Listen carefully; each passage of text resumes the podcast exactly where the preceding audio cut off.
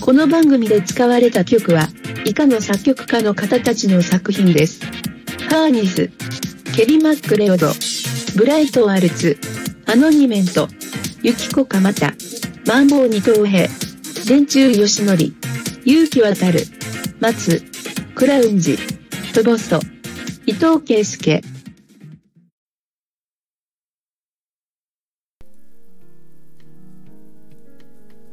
喂啊，看起来麦克是 OK 的。那这一周的直播就开始了。呃，主播我已经认命了啊，就是 因为有录播这件事情，导致很多人就懒得掐点儿过来听直播，所以。呃，这件事情我个人已经认命了。就如果我们的听众都是鸽子天团的话，那就搁下去吧。那这每周的我会有差不多一个小时的时间，就是一个人在这里干聊，然后当众做一下这个羞耻 play，只有我一个人羞耻是吧？好。那么例行的，例行的，我们在节目开始之前会有一些可以絮叨的事情。首先，第一件事情呢是上周发生了两起放松事故。第一起是我有一天开了直播，就是开了音乐直播之后，忘记把哔哩哔哩的那个直播的窗口、直播画面关掉了，就导致我电脑输出了一个音频，然后，呃，哔哩哔哩那边又输出了一个音频。那一整天的直播都是回音，然后我没有发现这个，也没有也没有人中间跟我讲。如果你跟我讲了的话，我中午就回家把这个调过来了。可能真的是我平时放音乐没有人听吧。然后第二个直播事故呢，就是今天今天的话，我的音频好像音量调整的不太对，导致今天一整天，呃。并没有什么声音放出来，我也是刚刚才发现的，因为我是用我的电脑放，呃，我这边的这个听的是 OK 的，但是直播软件那个地方我设置错了，导致今天一天好像都在放空白，呃，非常抱歉各位，如果下次各位遇到了这个事情，你可以来私信我，或者是真的就没有人听的话，那就让那一天那样过去吧。好的，这是第一件事情，这是呃，然后第二件事情是辣条的事情。因为上周的话，我有很多听众给我发了辣条，但是我并没有看见。后来发呃，就是我们在群里聊了一下，发现这个 B 站的这个辣条好像是。你投了之后，它不会长时间挂在那里，所以我并不知道你给我投了辣条。再加上我在直播的时候不会时时刻刻的看着这个直播的画面，所以就你你给我扔的辣条，我就有大概率是看不到的。所以如果你给我扔了辣条的话，你可以发一个弹幕。在这里，如果我看到的话，我就会感谢你。呃，另外的话就是不要在我的直播上给我呃需要花钱的这个礼品。各位的心意我能理解，但是呃这件事情没有太大的必要。我个人认为没有太大的必要。我并没有拿这个东西当成一个正职，或者说把它当成一个呃。可以养活自己或者拿来赚钱的一个手段，所以各位的心意到了，我就很开心。各位尽量不要给我送这个需要花钱的礼物，你可以送我辣条，你送我辣条的话我很开心。好的，这是关于辣条的事情。然后就是文字版，我尽量每一周会把呃我直播的这个内容，我尽量整理出来一份文字版。如果我有时间的话，当做我每周的一个周记，写日记实在是太虐了。但我觉得写周记对我来讲压力还是不大的。所以如果我时间正常且身体状况正常的话，我尽量每周整理一个文字版出来。各位可以在我的博客上找到，然后我也会在群里面把这个文字版的链接发一下。这是文字版的事情，然后就是回答一下听众的提问。这周的话，啊，对我开了一个。语音提问的信箱，我不太清楚国内能不能上得去啊，因为国内的这个线路比较复杂一些。啊，抱歉打了个嗝，晚饭吃太好了。呃，我不太清楚，因为国内的这个线路会比较复杂一些，然后我的那个语音信箱实在是实际上是挂在国外的，所以呃，如果你上不去的话，可能需要用一些技术手段。那么你可我会把到时候会把这个链接发出来。各位如果有什么想问的问题，并且不介意用语音的方式提出的话，可以给我的语音信箱发这个语音，然后你可以附注我，你授不授权我在这个节目当中把你讲的话播出来。如果你觉得呃很害羞的话，我们就不播。呃，如果你觉得 OK 的话，我们也可以把你的提问的语音播出来，让你上一回电视，是吧？虽然是只有十六个人看的电视，而且我怀疑这十六个人当中有一个是我，剩下的十五个人可能都是挂银瓜子的人。啊，无所谓，无所谓。嗯，呃，这周进来的提问呢有两个，一个是有一些。听众在期待我做深夜情感节目或者午夜情感节目。嗯，各位真的有情感上的困扰吗？如果有的话，你可以私信我，或者是呃在 Telegram 上聊我，或者是在那个在我的博客上提问。如果你这个这方面的问题积攒的真的很多，并且我有能力回答这些问题的话，我们可以挑个半夜十二点到一点播一下，或者是一点到两点播一下，就熬个夜呗，也可以。我尽量，如果各位有这方面的需求的话，呃，我的声音真的这么适合做深夜情感节目吗？嗯啊，你开心就好，你开心就好。然后进来的另外一个语音提问是想知道我的三维是多少？呃，八十八十八十，油漆桶，谢谢。好。然后这周我原定的计划是啊，主播的声音好性感，关注了啊，谢谢谢谢谢谢。呃，然后因为我这周原本预定的这个。计划是想讨论一下这个学生跳楼自杀的事件和，呃，心理健康散值维护这方面的话题。但是，我我这一周的呃健康状况不是很好，就是眩晕发作了。所以，呃，眩晕发作大概是一个什么样的病呢？就是你。耳朵里边的这个前庭功能出现了问题，这样的话你就没有平衡了。你可能你没有听力了，或者没有视觉了，这方面你近视了，你可能视觉就会不太好。这方面各位可能会知道的，或者能够体会的会比较多一些。但是如果你的平衡功能没有的话，什么样的？我可以给各位描述一下，就是说你会二十四小时的晕车。相当于你人体里边的这个陀螺仪不工作了，所以一方面的话，你的平衡功能会出现问题；另外一方面的话，就是你会二十四小时的晕车。恰巧这一周我上班的主要工作就是调三维，就呃调一个 Web 上面的三维的界面，所以。我的屏幕上就会有一个匀速旋转的东西在那里，就特别特别的刺激。你本身整个人就处于一种二十四小时晕车的状态，然后你还看那个东西在那儿转，虽然不至于恶心到吐吧，因为我这我这一次犯的眩晕没有那么严重，但也感觉蛮刺激的。呃，所以我这一周就没有。花很多的时间，我也看了一部分资料，但是我看的资料的量并没有足够多到我可以一个人在没有观众互动的情况下，呃，得了一个小时，所以呃，把这个计划延后了。呃，这一周的话就会讲一些我个人来讲会比较好讲的话题，呃，就是呃和读书有关的。就我平时，比如说我眩晕了的话。没有办法运动了嘛？因为你没有平衡功能了，走路可能都会画圈的话，你运动基本上也是不可能的了。呃，所以我一般情况下就回家就躺在床上了，然后做什么呢？刷 YouTube，然后就看书，嗯，或者是看黄本儿。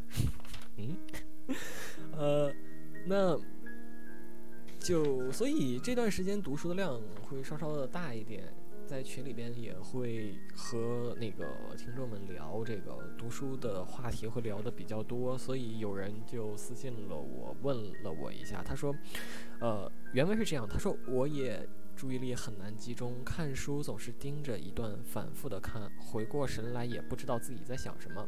有尝试过不停选中正在读的部分，或者看一会儿就随手高亮几句话，这样帮助自己推进阅读。请问你有什么好的办法让自己集中注意力，静下心来做事情？这是一些方法学上面的问题。嗯，我记一下啊，稍等一下，我记一下。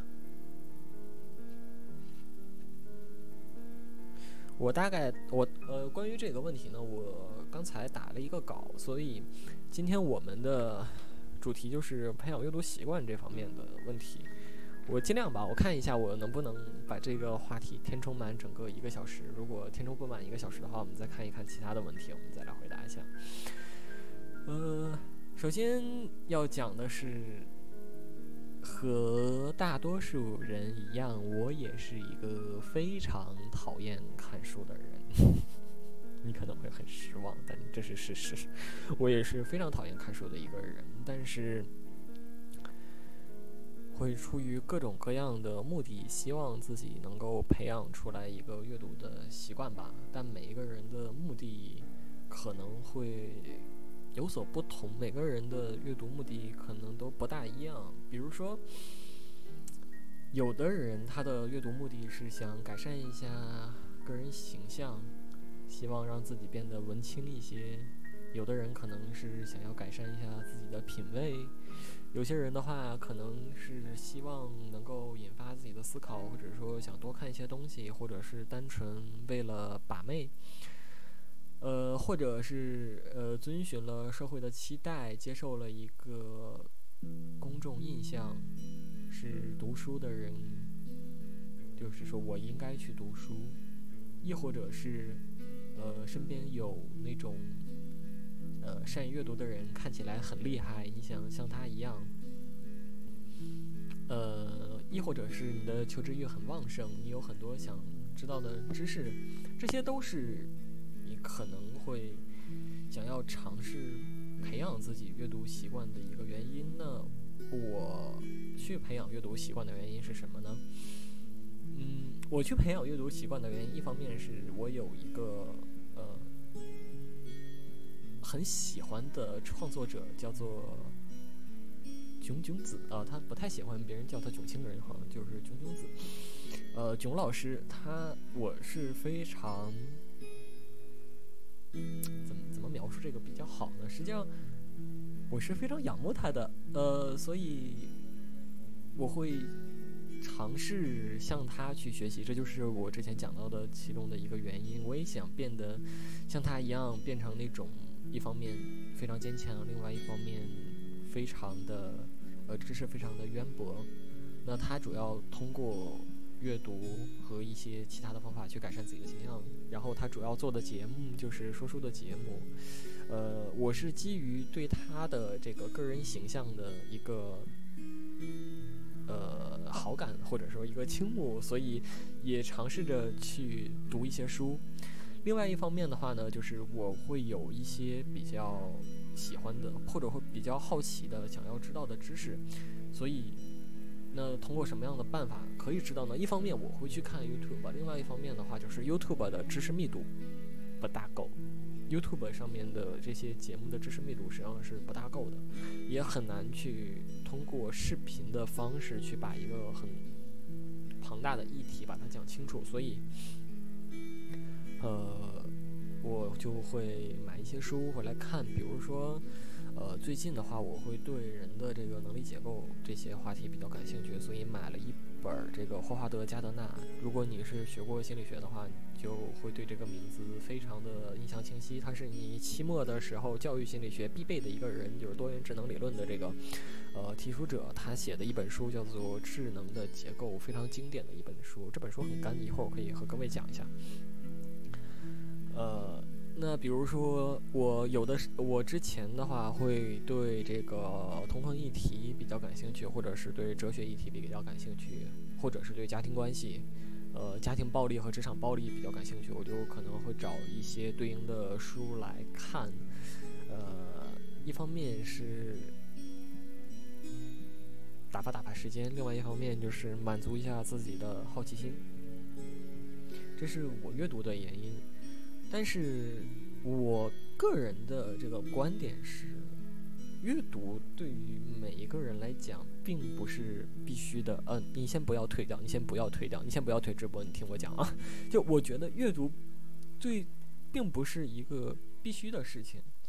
如果你的目的是打发时间的话，你可以去，呃，看一点番，或者是。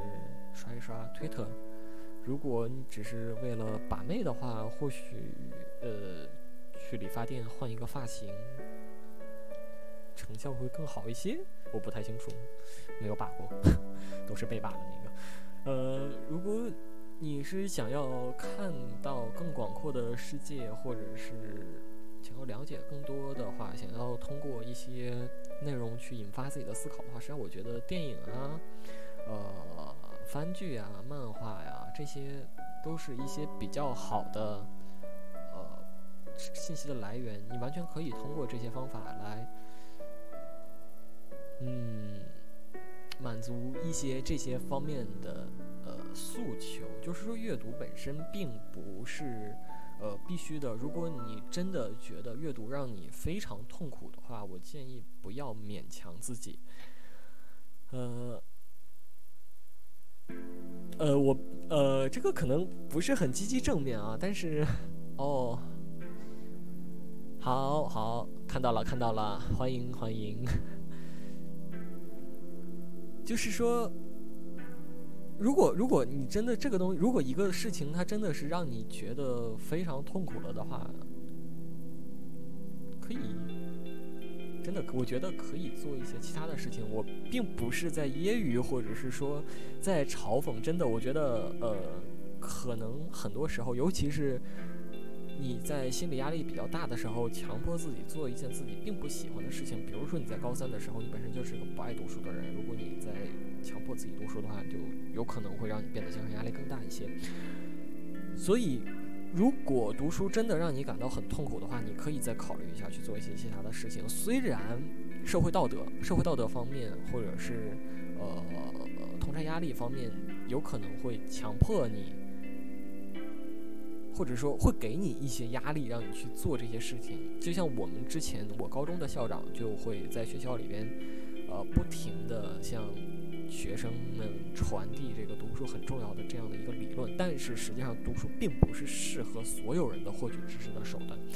读书这种方法它有比较好的地方，是因呃它好的地方是它的知识密度很高，但同时它会带来的不好的地方就是它并不适合每一个人，而且它对阅读者的这个能力要求是很高的。比如说，很多人就会发现自己没有办法专心的阅读。那么，你没有办法专心阅读的话，原因可能有很多。比如说，呃，你的能力构成，《智能的结构》这本书里边就讲了一个人他的能力分成了很多种。可能你的话，如果你没有办法专心的阅读，读不进去的话，有可能是，呃，你的。先天因素也好，教育因素也好，啊，抱歉又打了一个嗝。呃，这些因素决定了你可能就是一个不太擅长阅读的人，这可能是导致你，呃，没有办法快速理解文本的一个原因。但是，能力方面的问题是可以通过后天解决的。阅读的话也是。比如说，像有一些阅读的技术，像学校速读法之类的，有相关的书你可以看一下。比如说，还有一些书《How to Read a Book》怎样读一本书那本书，据说是挺硬，的还没开始看啊。但是后边的话，我打算看一下。呃，你是可以通过一些技术手段对这一方面做以改善的。另外一方面的话呢，就是阅读障碍。呃，路上好吵，录播键啊，好好的好的。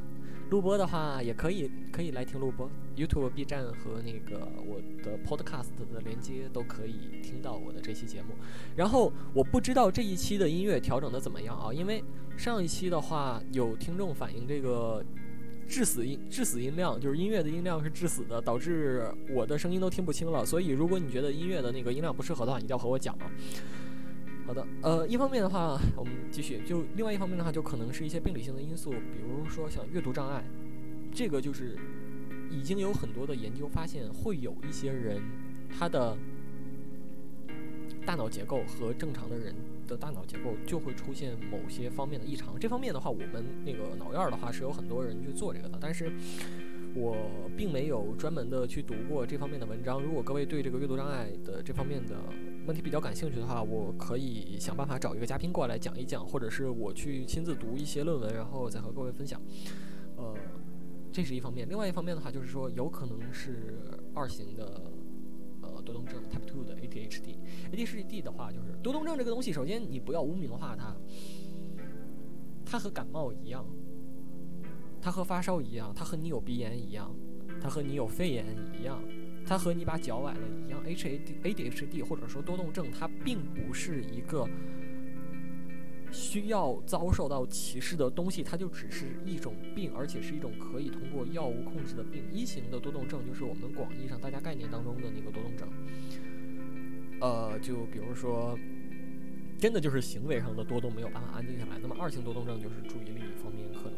有所缺陷，这个的话，囧老师他做过一个视频在 YouTube 上，如果各位呃搜一搜的话，应该是能搜到。收 Note 的话，我尽量也会整理一下。如果我忘记了整理出来收 Note 的话，各位可以提醒我或者私信问我，可以把那个链接发给你。呃，这是个人的一些因素，就是如可能是你的认知认知的能力决定了，呃，你可能真的就没有办法安心的。阅读，像我的话，就是注意力有一些比较严重的问题，然后就我之前也讲过嘛，严重到可能三位数乘法都做不了的那种程度，所以，呃，高考数学才没过百，好心酸啊。呃，那我我遇到了这个问题之后呢，就选择开始。我当时我本科的老师跟我说，你可以通过写数字的方式强迫自己把注意力稳定下来，然后这样的话是一个不断练习的方法。就是说，你找一张 A4 纸，然后在上面开始从中间写数字，然后画圈的写，就一二三四五六七八九十，一个一个的写，一圈一圈的写，不要拐弯，就是一圈一圈的绕着写，写一整张 A4 纸。然后如果你溜号了，你就可，它是一个很简单的任务。如果你溜号了的话，你就可以呃提醒自己，并且把注意力拽回来，通过这种不断的练习。把自己的注意力稳定下来。那我觉得这个单独拿出来一段时间来做这个事情，是不是有点嗯性价比不是很高？所以我去选择读书的话，也会有这方面的原因，就是尝试通过阅读的方式把自己的来进行练习，然后把自己的呃注意力稳定下来。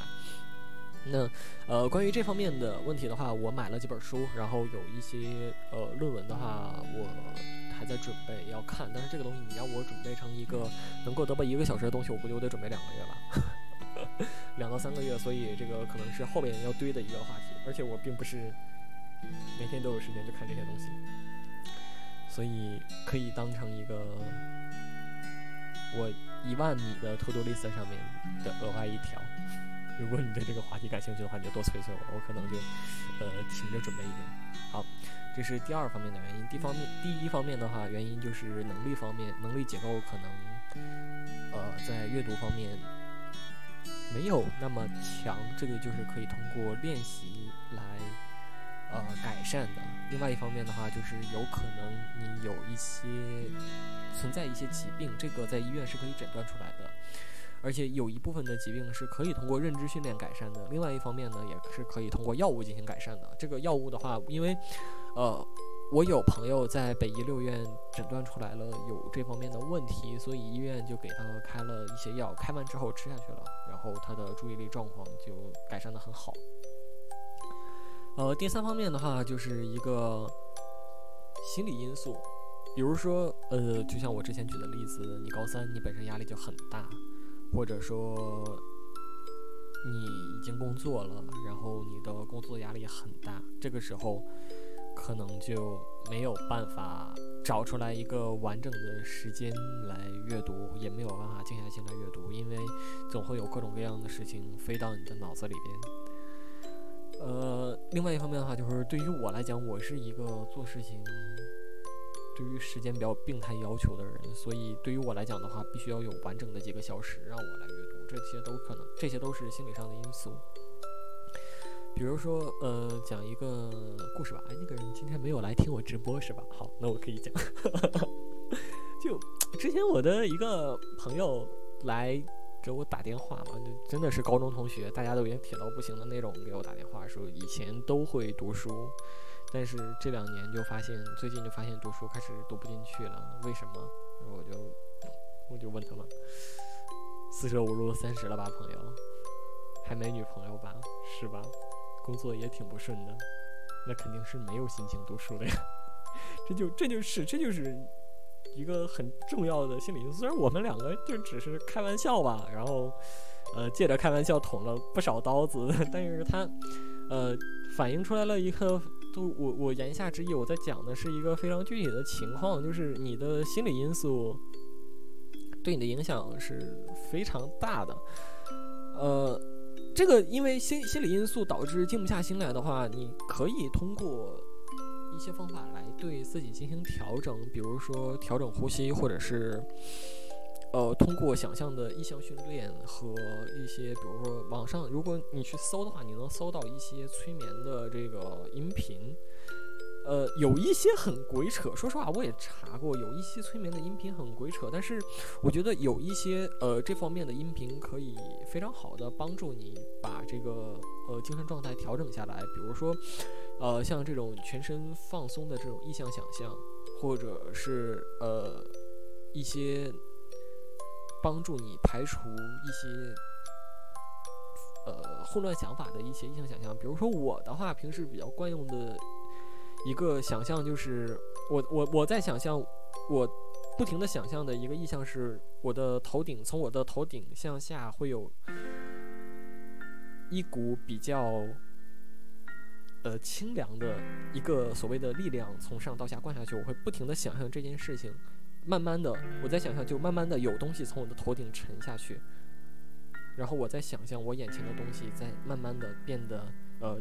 清静，通过这种想象，不停不停一一次一次的想象，慢慢的我就会把自己的这个呃状态静下来，这是我惯用的一个方法。另外一方面的话，我会尝试以一个第三者的角度去看我自己，也是一种想象，就是从一个第三者的角度来看我自己，看我自己处于的这种状态，并且理解我自己究竟在想什么。只要意识到了之后，你就会变得更意识到你自己身上发生了什么之后，可能控制起来就会变得更加容易一些。这是我平时比较惯用的一些方法。当然，可能对你来讲并不是那么好用。如果你真的遇到了比较特例的问题的话，你可以呃来找我，还是就是说你不管是私信也好。还是在那个 Telegram 上私聊我也好，亦或者是你给我发邮件也好，如果我看到了的话，我会尽量尽我的专专业范围之内给你提供帮助。呃，好的，这是呃心理因素，就我总结出来的三点。就是如果你没有办法专心阅读的话，一方面就是能力因素，另外一方面是病理因素，第方面呢，第三方面的话就是可能是心理方面的因素。这些因素都是可以被解决的，你可以放心，这些因素都是可以被解决的。如果你真的下定决心说，哦，我我有我有一个，真的是呃充足的理由，一个充分的可以说服我自己的理由，让我自己开始阅读的话，所有的这些问题都是可以被解决的。当然，对不对？你开始阅读之前，一个重要的前提就是你必须要有一个能够说服你自己的理由。有的时候，我之前也就是这种性格。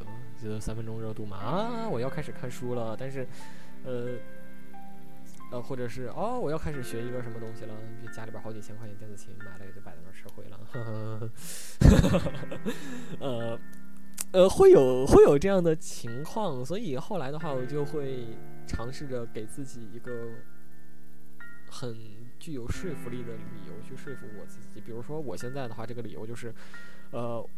我希望改变一下我平时通过 You 刷 YouTube 来浪费时间的习惯改成通过看书来浪费时间，或许是一个更加有建设性的意见。我想通过看书来改善自己的注意力状态，当做一种注意力的练习。呃，我很喜欢的一位创作者九星人是一个我很仰慕的人，那我某种意义上想变得像他一样，或者说像他，呃，向他靠齐。这这个这个说法不太好，不过大概就是这个意思，理解了就好了。呃，我会有这些原因，然后我真的是说服了我自己，然后让我自己开始养成一个阅读的习惯，所以我就从今年的上半年开始，一大批一大批的买书，大概这半年看了十多本，没到十，我看我数一下啊，一二三四五六七八九十，好的，正好是十本，现在是第十一本，呃。差不多就是这个情况吧。我觉得可能半年看十一，看到十本半到十一本，并不是一个很大的成就。不过对我来讲，已经是一个非常非非常了，对我来讲非常了不起的事情了。所以，呃，还在继续读书这方面的计划还在继续。我也。如果如果我哪天真的是放弃了，把我自己割掉的话，我也会和各位说的，我也会和各位说的，顺便检讨一下我自己。呃，差不多就是这样的一个情况。我觉得对于一个万年不读书的我来讲，半年读十本书，十本半已经是一件很了不起的事情了。那不和别人比，只和自己比嘛。和自己比的话，我觉得这是一个呃很 OK 的事情了。那么我是怎样培养阅读习惯的呢？这是一个游戏改变世界，是简麦格尼格尔麦格尼格尔的一本书，叫做《游戏改变世界》。你在网上搜的话，电子版也有，然后呃纸质版也有。呃，我是从这本书里边呃汲取到的一个灵感，就是我把读书这件事情给游戏化了。呃，这个基本思路是什么呢？实际上就是斯金纳箱嘛，就是操作性条件反射的应用。斯金纳箱是什么呢？呃。如果你把一只老鼠放到了一个箱子里边，然后这个箱子里边正好是有一个拉杆的话，老鼠正好碰到拉杆儿掉下来了一个食丸儿，然后它就可能会把拉拉杆儿这件事情和吃到食物进行关联。那它不停的拉，不停的拉这个拉杆儿，不停的学习，然后食丸就不停掉下来，久而久之，它可能就学会了通过拉拉杆儿来，呃。获取食物，这实际上就是一个操作性条件反射当中非常，呃，经典的一个实验。那么这个东西实际上在社会当中的应用是非常广的，比如说网络游戏，是一个非常经典的斯金纳箱的实验。你只要投了钱，就是拉了那个拉杆，你的游戏体验马上就会提升。你再投钱，你的游戏体验又有提升。然后你就通过不停的投钱。然后就得到了很虚无且良好的游戏体验。我我无意我无意用箭射你的膝盖啊！抱歉抱歉，我知道我知道游戏对于很多人来讲是很重要的。我我无意射你的膝盖，我就但它的确是一个呃现代的这种呃网游的一个很很核心的或者很重要的一个设计理念，也是他们盈利的一种呃方式和盈利的一种思路。我不知道各位怎么看这件事情啊，但是从我个人的这个角度来讲，我会觉得它不是一件好事情。我尊重每个人的个人想法，但我个人从我的角度来看，我并不觉得这是一件好的事情。那么，对于我来讲，我我通过一个游戏化的方式，就是说，实际上我用的是一个非常类似的思路，去改变、去养成了一个阅读的习惯。我是怎样做的呢？我设计了一种所谓的呃虚拟的货币，叫做 token。如果你做，如果你是心理学专业的，你可能会对这个词很，呃，很熟悉。它实际上就是实验当中的代币。我阅读了一本书的话，我实际上我我给自己的这个规定就是说，我阅读了一本书，我就拿到了一个 token，我可以用这个 token 来换取我想要买的东西。虽然钱都是我花的啊，但实际上。我通过这种方式，一方面控制了我自己的消费行为，因为，呃，说实话，我本科的时候到研究生期间，这个消费消费的习惯是非常不好的，就是没有什么节制，想买就买，导致我的储蓄实际上并没有什么太多的进展。在工作的时候，钱是自己赚的了嘛，所以，呃，也意识到了克制消费的重要性。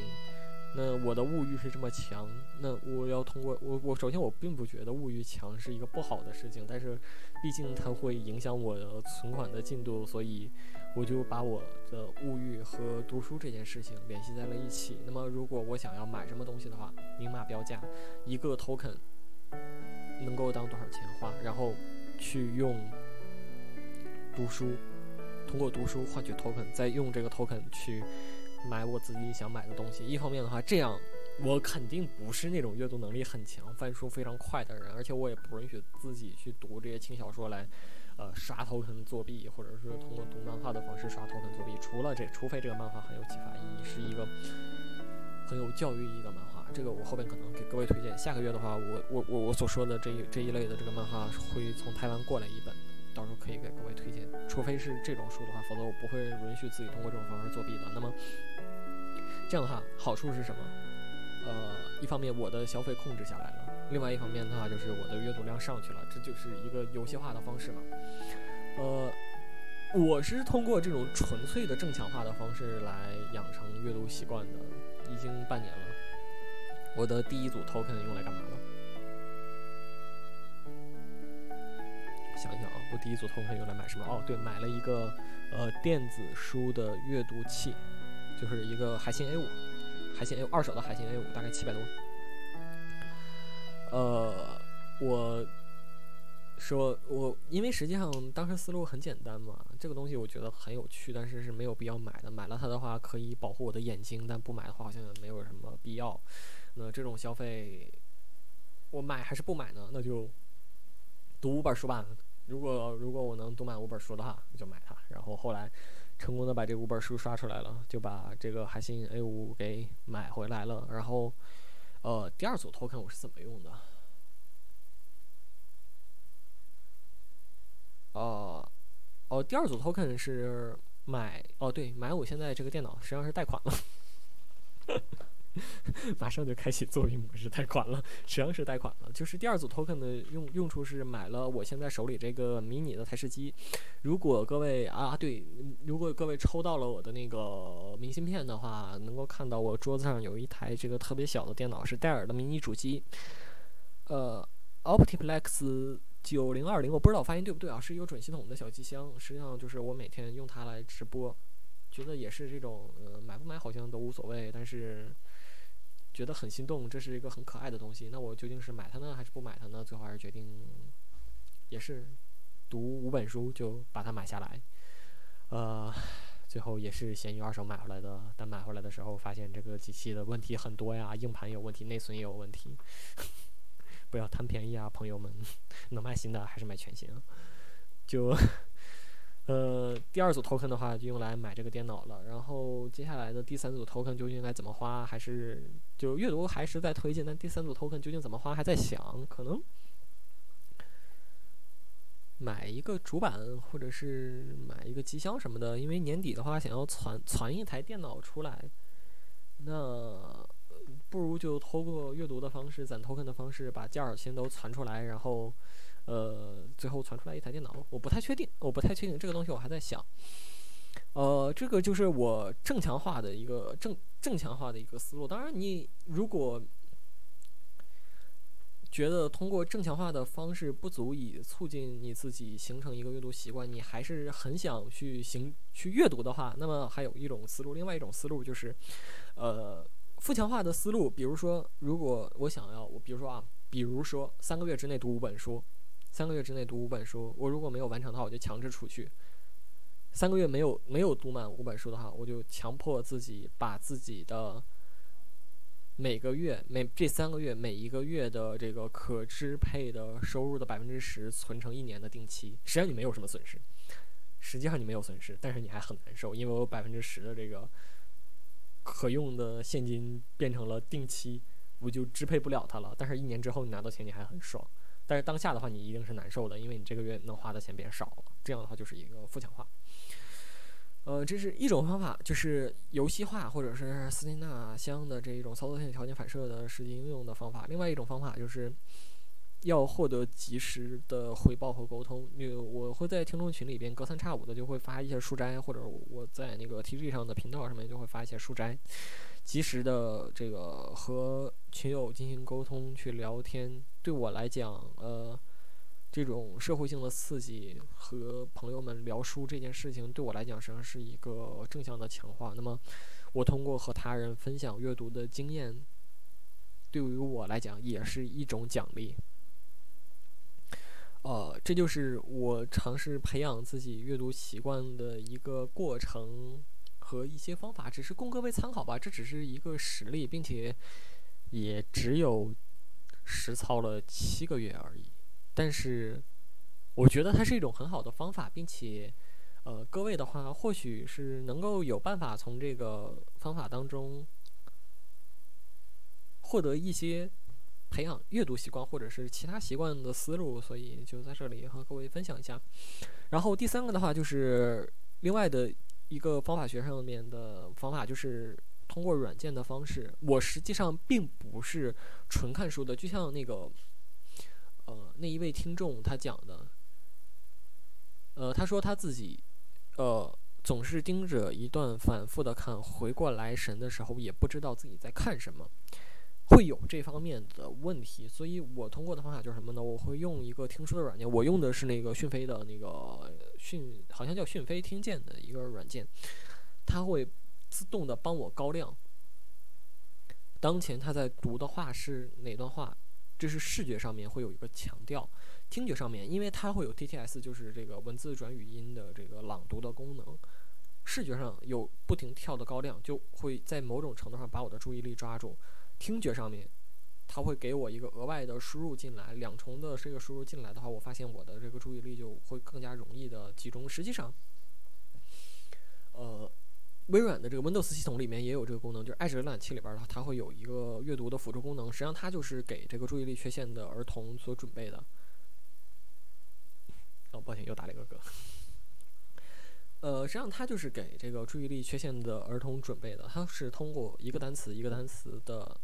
高亮，其他东西全部按掉，只有你当前在看的这个单词会高亮。它通过一个单词一个单词的高亮去稳定你的注意力。实际上，讯飞听说它虽然我我我猜啊，他应该是没有这方面的这个意图去稳或者稳定注意力这方面的意图，但实际上他做的这个事情所达到的这个效果就是把你的注意力稳定下来了。这就是我我也有这个问题，我是通过这个方法把这个问题解决了。呃。并且效果很好。另外一方面的话，就是要和这个这位听众说一句话，就是，你就算走神了也 OK，我觉得也 OK。你没有必要像大学期末考试背题的那种方法去看书。我始终认为看书它是一个通过放松的时间或者休息的时间。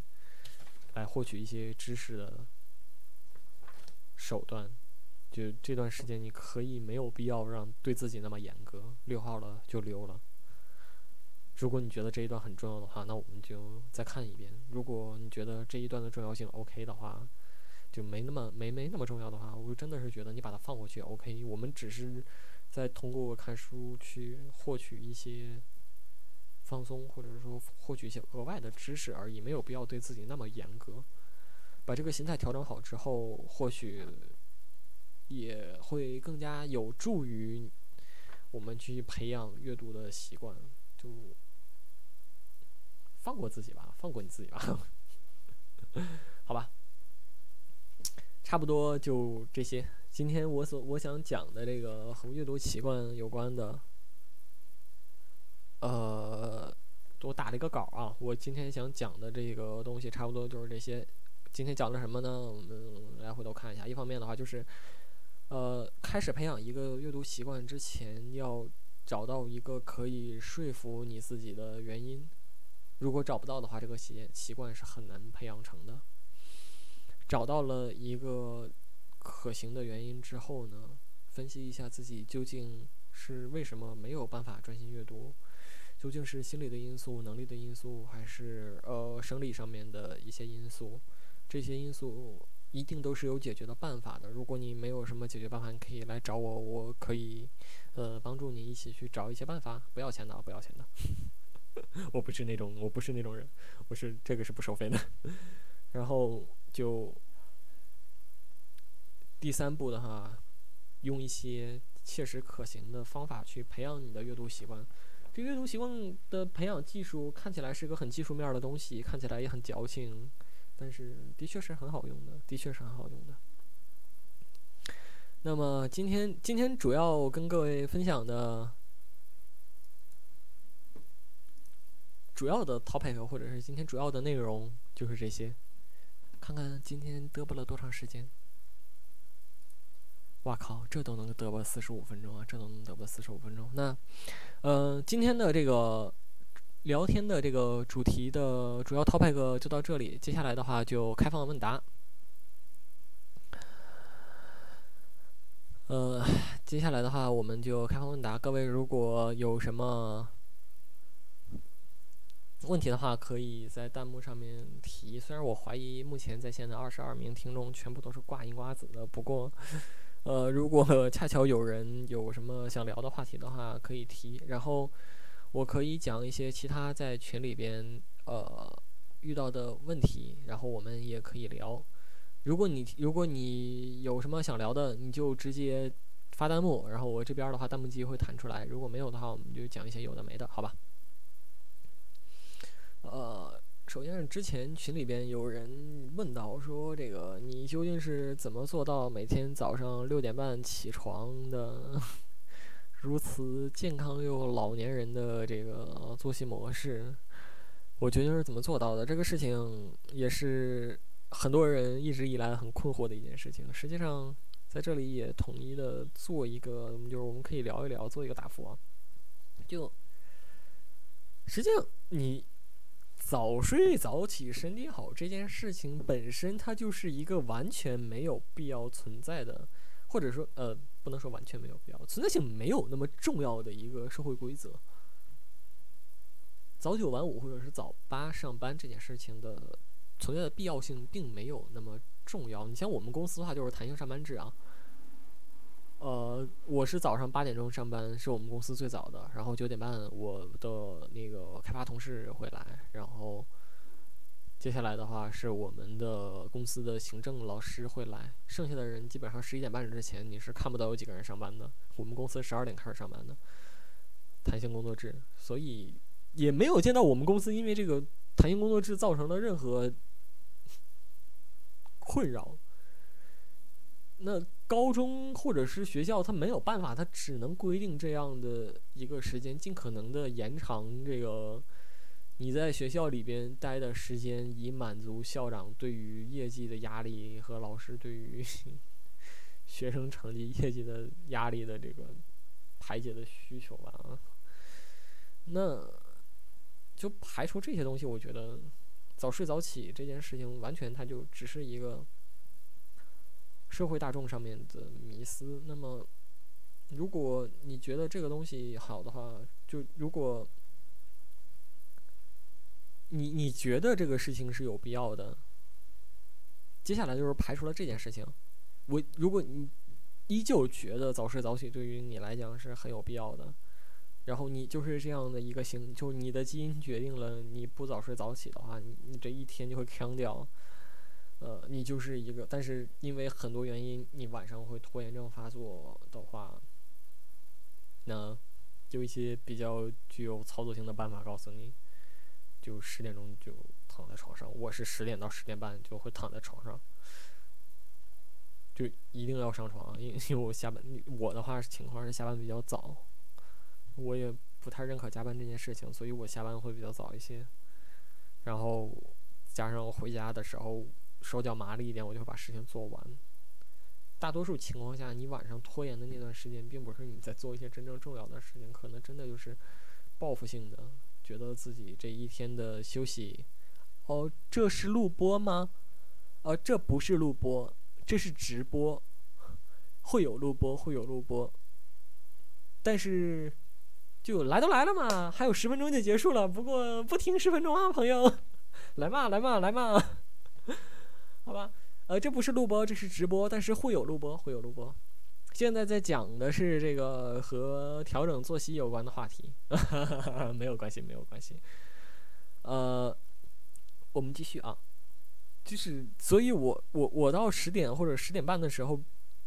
就会强迫自己把自己按在床上，然后上床之后可能就会睡不着嘛。你可能会刷微博，可能会刷推特，我也会刷。那我会刷什么呢？我会刷一个非常血性的东西，哔哩哔哩搜索“少年皮 API”，俗称大 P 的视频，大多数都很催眠。呃，这个东西我虽然讲出来，我觉得对这个大 P 很不好意思，但是他的视频真的很好用，我真的是。会把他的视频反反复复的看，基本上打开十五分钟，立刻就睡得不省人事了。就你也可以找一个对于你来讲很很催眠的东西来看。就是大 P 的话，他的情况是这样的，呃，他的声音是那种很有磁性的、很低的，讲话又很慢悠悠的一个人。然后他做的这个视频实况，MC 本身又是一个。节奏很慢，然后很固定的这样的一个游戏，比如说他最近还在玩动森，那更是这种就没有什么波澜的很平静的游戏。像是之前他玩的那些呃《赛博朋克调酒师》啊，或者是呃《星露谷物语》啊，他就他他他就他这就是这种很喜很喜欢播这种类型游戏的一个 UP 主，我也很喜欢看他的视频，基本上就已经。在我的大脑中，他的声音已经和睡眠这个东西形成了一种条件反射了，就是听到他的声音的时候，睡意困，就是睡意唰一下子就上来了，然后大概十五分钟，整个人就没有意识了。你也可以找一个这样的人，如果你找不到这样的人的话，B 站 S F 先生，S F，然后先生的先，森林的森，S F 先生，然后还有这个呃。A.P.I 的这个视频，它的 M.C 系列、星露谷物语系列和它的这个赛博朋克调酒师系列都很适合。就上床之后做一些对于你入睡更有建设性的事情，就是看这些视频的话，可以帮助你更好的入睡。呃，然后切记的话就是不要通过饮酒的方式来，不要尝试通过饮酒的方式让自己入睡，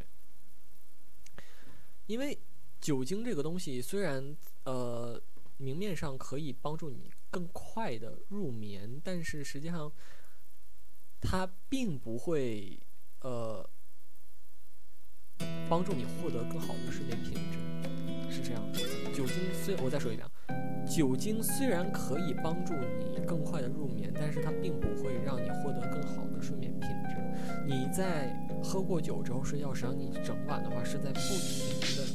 有微小的这个呃醒来的这个过程，但是因为酒精已经把你的认知抑制住了，所以你不会知道你醒来了。所以哦，对，突然蹦出来了 BGM，声音大吗？BGM 的声音大吗？我我再往下压一压，我再往下压一压，好吧？啊，还大吗？现在还大吗？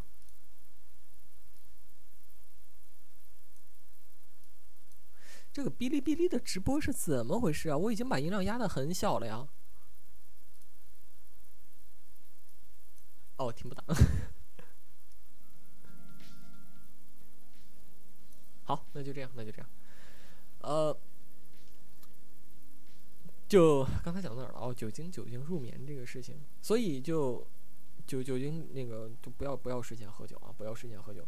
有可能是，虽然看起来了你睡得比较早，但是第二天早上我保证你一定会扛掉。而且长时间通过酒精入眠的话，这个对你的认知能力是有负面影响的。你可能会变得记忆力不好，学习的工工作效率下降，然后学习能力会变差。所以少喝酒，任意酒任意剂量酒精均有毒性，然后不要通过酒精入眠。嗯。有一本书和睡眠有关的书，我最近也是加在我的 To Do List 里面了。如果这本书看完的话，我可以专门开一期节目和各位聊一聊这个事情。另外一方面的话，就是你可以通过催眠的方式来改善一下自己的这个呃难以入眠的症状。我之前做过一期在 B 站发过，你可以搜一下我在 B 站的这个账号里边有一期专门的这个催眠的录音，你可以试一下，包括音乐的选择和这个催眠词的选择，我都还。呃，个人感觉比较有用，你可以跟着做一做，体体会一下。如果这两方面都不行的话呢，可能会需要寻求医生的专业指导吧。睡眠是个很重要的事情，如果你真的是睡不着的话，睡眠有障碍的话，一定要看医生，一定要看医生。呃，去这个睡眠睡眠相关的门诊，去把你的这个情况调整一下。大概就是这个样子。因为我是一个很能睡的人，所以这方面从来没有问题。我本科的时候，大一甚至八点钟就睡。哦，那段时间皮肤好到不行了。那段时间真的是皮肤好到不行，现在皮肤彻底毁掉了。我我是一个很能睡的人，就平时你把我放在那里十分钟，我可能呜一下子就睡过去了。任何任何情况下，我都可能会睡过去，所以这方面我真的是没有体验到特别多的障碍，只是给自己一个上床的理由，强迫把自己按到床上的话，我基本上是都能睡着的。那基本上你睡满七八个小时，第二天自然就醒了。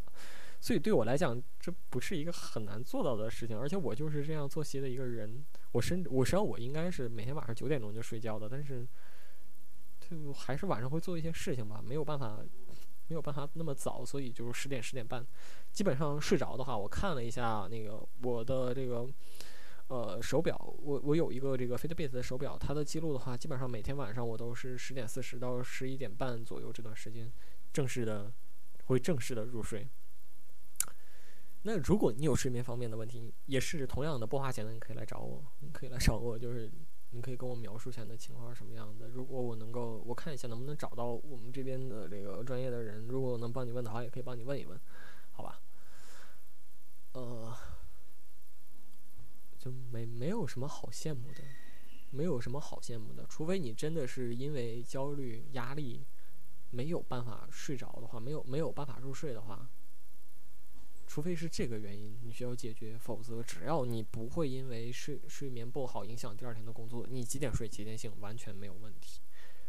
我个人认为，你几点睡几点醒，遵照你自己的喜好就可以了。我觉得遵照你自己的喜好就可以了，就没有必要为了追求那个好听、名字上的好听，或者是一些社会观感，就强迫自己把自己套在一个。让你自己不舒服的这个作息生物钟里边，我觉得这件事情是没有必要的，自己开心就好了。行，这是睡眠方面的问题。那如果呃，如果啊，现在看到了那个，如果睡眠方面真的对你造成影响了的话，日常就胡乱混日子而已，嗯，这个不太好哎。我觉得这个，呃，可以的话还是调整一下吧。可以的话还是调整一下。但是这方面，如果你想让我准备一个这方面的这个话题的话，我可能，比如什么职业生涯规划呀、人生职业生涯规划发展啊、什么学在校学生职业规划发展啊，这个事情我还真是讲过两个小时的一个报告。但是以我现在的这个立场来讲，我实在是没有什么资格去讲这个事情，因为。嗯，我现在就处于一个没有职业生涯规划的状态。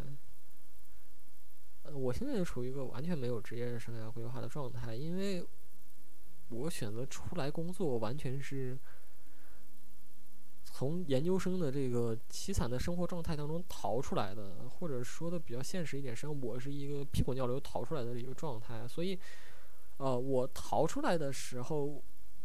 就没有太思考自己接下来要做什么。他和我，因为我已经完全放弃了之前梦想当中的那种生活状态，呃，所以接下来我还是需要几年的时间重新整理一下我未来所需要过的生活。但是说实话嘛，就像之前说的那些事情，呃，就四舍五入得三十了，我也还是会有一些压力。所以你现在，如果你不是一个学生的话啊，如果你不是一个学生的话，让。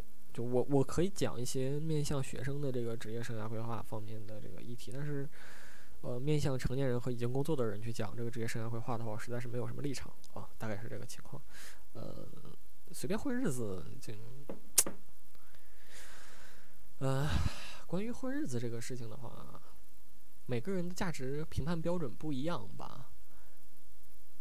有些人觉得做混日子是很 OK 的一件事情。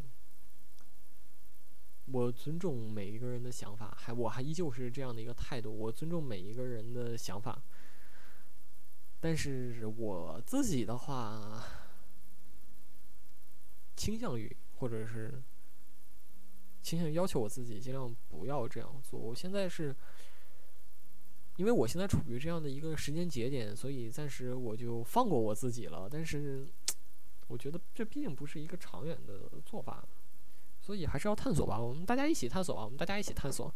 然后各位如果有这方面的想法和一些心得经验，或者是有关的书籍推荐的话，你也可以私信我，或者是在群里面我们可以聊一聊。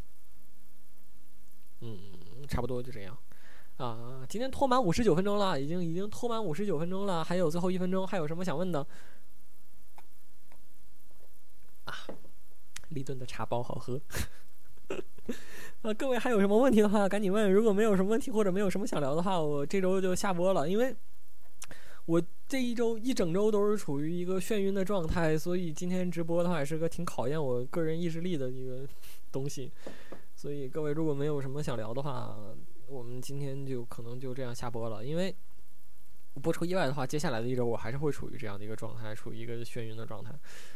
就 这个病就是这个样子的，所以没有什么问题的话，今天我们就这样。再强调一下，立顿的茶包赞。我是我是一个喝茶很没有品味的人，立顿的茶包就可以满足我了，便宜又大碗。行吧，那我看了一下。呃，人数变得更少了，估计那个挂银挂死的人也跑了，然后那个真实的听众也跑了啊。这个病啊，呃，是这样的，之前医院的医生是这样和我讲的，我的这个病实际上是，呃，先天性的前庭发育不良造成的，就是打娘胎里边耳朵里边这个前庭就没长好，所以一有点什么问题就水肿。就之前严重的一次，我之前也讲过，之前最严重的一次是被幺二零推走了，因为已经完全没有行为，就就完全没有办法自己有行为能力了嘛。然后就动一动，任何任何方式动一动的话都会头晕，然后吐出来，所以被幺二零推走了。这是最严重的一次，但也就只有那一次是最严重的。平时的话就是每个月都会有吧，有某种形式上，某种月经，这也是某种月经啊。就一个月总会有一两个月总会有那么一次两次的，所以我觉得还好哎，我觉得还好，因为我已或者说我已经很知足了。这毕竟不是一个很影响我正常生活的事情，它就只是二十四小时有轻微的晕车症状，然后走路不走直线而已。对我来讲，其实也完全 OK。对我来讲，完全 O 几 K 就。因为我我我我之前应该是讲过吧，就是考研那段时间是更惨的。我现在至少心脏不出问题了。我考研那段时间因为高度焦虑加上作息不规律，所以心脏一直在出问题。呃，最最恶心的一次是心脏和那个胃肠炎同时犯了，就一边心脏也很不舒服，另外一方面真的是胃疼的在床上在床上打滚，然后就开始怀疑我活在这个世界上究竟是为了什么。所以就现在就只是。心脏心脏的问题，因为我现在也在稳定的吃营养药嘛，就心脏的问题变得没有那么严重了之后，呃，我觉得我我还蛮知足的了。说实话，我还蛮知足的了，因为我的身体就是这个样子的，不知道舒适为何物，所以只要这个病不太影响我正常生活的话，我就觉得完全没有什么太大的问题。那过马路过没有没有到影响过马路的程度，就只是轻微的走路偶尔会抓不到这个重心，有的时候可能会踩空而已。只要稍加注意的话，就不会有太多问题。只要稍加注意的话，就不会有太多问题。而且都是比较严重的时候才会，就踩地面的时候，有的时候会抓不住。就我像我这次发病的话，只有一天会这个样子，只有一天出现了这个问题，但是也还就去上班了吧。因为，他他他就只是晕而已，是听着很吓人，但实际上它不是一个很严重的病，它就只是你会耳鸣，然后你会眩晕而已，它不是一个很严重的病。哎呀，我人生当中比这个难的事情多了多了，实在是不想吐一些比较比较黑暗的东西。实际上，就如果你私下认识我的话，就会知道我是一个很负能量的人。就坐在这里的话，就是一个人性自走的负能量。但是我做节目的话，不倾倾向于不讲这些东西。就人生当中比这个难的事情更多了，所以我觉得这个都还算 OK 的，easy 模式的东西，行吧？对，还好，真的还好。我觉得我我真的觉得这个其实还好，都已经算挺好的了。很我我对现在的工作啊也好啊，现在的生活也好，也很知足了。你看我现在买租租了一个，呸，买买去了，我租了一个很舒服的房间，而且还挺大的。然后我现在的我现在的工作也非常的满意。我虽然不能告诉你告诉你我在哪里工作，但我现在的工作非常非常好，非常非常的理想，我也很喜欢我的公司。呃，就遇到的这些工作上面一小点不顺心啊，或者是身上闹了一些毛病啊，虽然一般人可能觉得哇天就塌下来了，但对我来讲其实真的就还 OK。人生当中比这黑暗的事情，我都过来了，这个算什么呢？现在已经很好了，我觉得现在已经很好了。行了，你就都不不报这么多负能量了，今天就直播直播就到这里吧。然后，呃，我先下播，然后我会立刻把这个节目转档。发到我的 Podcast、哔哩哔哩和 YouTube 上。各位如果错过了前半段的话，抱歉又打了个嗝，今天吃太好了。呃，那个如果那个如如果各位错过了前半场的话，可以那个回过来再听一听。然后那个上一周因为那个明信片没抽出去，你们这帮鸽子也不来不来那个说了想要说了想要，然后也不来抽。所以我手里这个明信片没有没有抽出去，所以那个各位如果还有想要我的明信片，然后想要我在我的明信片上面写什么东西的话，你就可以，呃，B 站直接私信我，你直接 B 站私信我，或者是那个 Telegram 私信我，或者是 YouTube 视频下面回复，或者给我发邮件，任何一种方式都可以。如果你想要的话，你就告诉我，然后咱们按号排，先来后到，那个抽抽没了拉倒，抽没了拉倒。我是那个东北人，长春人，虽然没有什么口音，也有也有。口音不是很重啊，口音没有那么重，呃，自认为我普通话分数还挺高的，好吧，那个就咱咱们就按号排，如果你想要的话，你就来私信我，然后你想让我在上面写什么的话，你也告诉我，只要那个不要不要太限制级，我尽量满足你，然后包邮，好吧？呃，国内包邮，你别给我整个国际的，我我的确是有一些听众在日本的或者是在那个美国的，这个我包不了，抱歉，我包不了那个。呃，呃，如如果你想要的话，你就联系我，任何一种方式联系我都行。咱们就那个按顺序排，然后我就把我的这个打出来的明信片邮给你，好吧？转行做游戏主播，我打游戏超烂的，我打游戏超烂的。就音游主播，also also 直播，你会想看吗？而且我打 also 也挺烂的，我只是喜欢玩而已。如果你想看我玩，就如果你们比较喜欢看蠢萌风格的 UP 主的话，我可以做。啊，如果如果你们想看蠢萌风格的 UP 主的话，我可以做，但是就你会很着急啊！我觉得他是他，他他是他是一个很降血压的东西。就你你看我打游戏的话，你的血压会直接降到零的。所以嗯，再看看吧，再看看吧，好吧？就游戏直播这个事情，如果你想看我玩什么游戏的话，你就告诉我，我尽量满足，我尽量满足。这说实话，我没有很多时间打游戏，尽量吧。有时间的话，我就可以录一录。有时间我可以录一录。嗯，降血压降到零的话不太好吧？是吧？降血压降到零的话不太好吧？是降血压也挺好的，但降血压降到零的话也不太好，我觉得。行吧，那个今天已经 专治高血压是。行，今天已经聊了挺长时间了，我们今天就下播吧。今天就下播了，然后咱们有什么的话下周聊。如果下周我的身体状况好一些的话。行吧，那今天就这个样子，非常感谢各位的全程陪伴，我是罗斯，各位再见。